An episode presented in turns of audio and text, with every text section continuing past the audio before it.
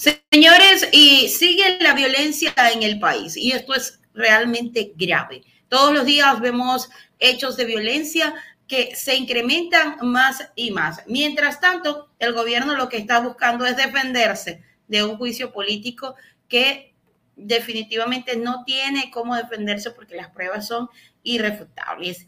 Y es que este lunes asesinan a un guía penitenciario en Lago Agrio. Inmediatamente nos vamos con el detalle de esta información.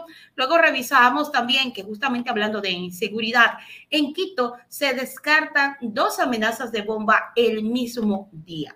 Señores, es increíble lo que está pasando en el país. Vamos inmediatamente con lo que pasó en Lago Agrio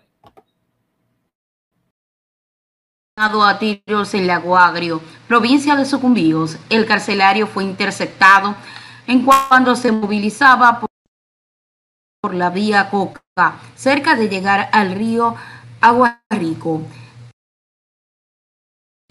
El ocurrió la mañana de este 10 de abril. El Sinaíde informó que el oxígeno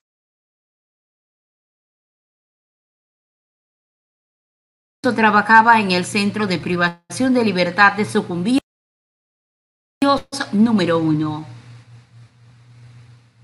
El guía penitenciario se trasladaba en su auto cuando los antisociales lo atacaron. Producto del incidente,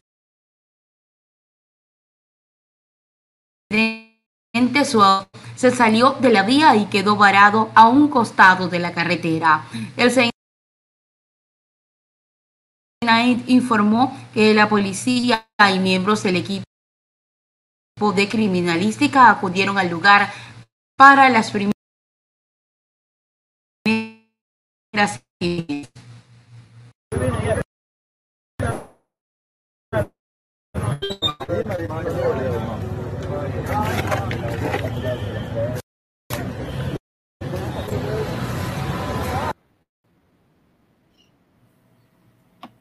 Allí tenían, señores, el hecho que se dio en Lago Agrio. Lamentablemente asesinaron a un guía penitenciario. Ahora también en Quito, es también este lunes, se descartan dos amenazas de bomba el mismo día. Y es que la primera amenaza de bomba se dio a las 10 de la mañana en el centro norte. La segunda fue en la noche en un centro comercial del sur.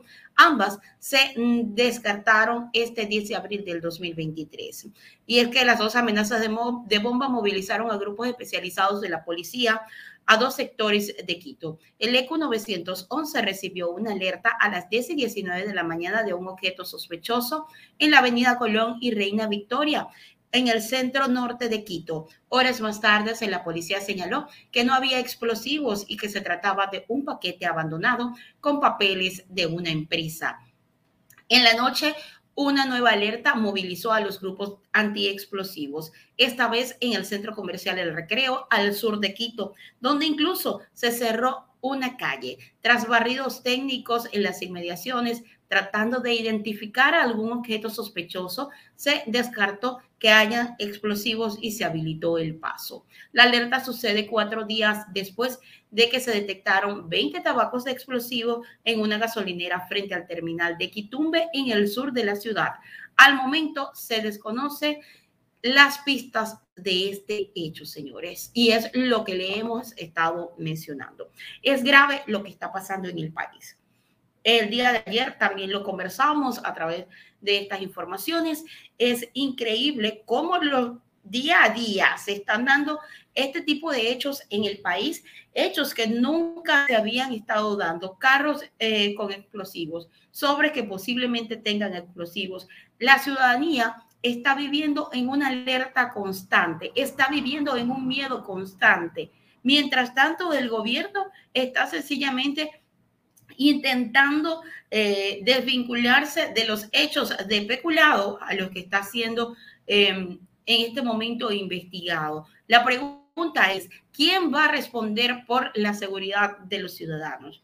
Por los ciudadanos que todos los días salen a las calles a trabajar y quieren ir con seguridad a trabajar y no pueden porque sencillamente pueden tener la amenaza de una bomba a las afueras de su trabajo, sencillamente por las calles donde están transitando. No hay seguridad para el pueblo ecuatoriano y esa es lamentablemente la realidad que vive el país.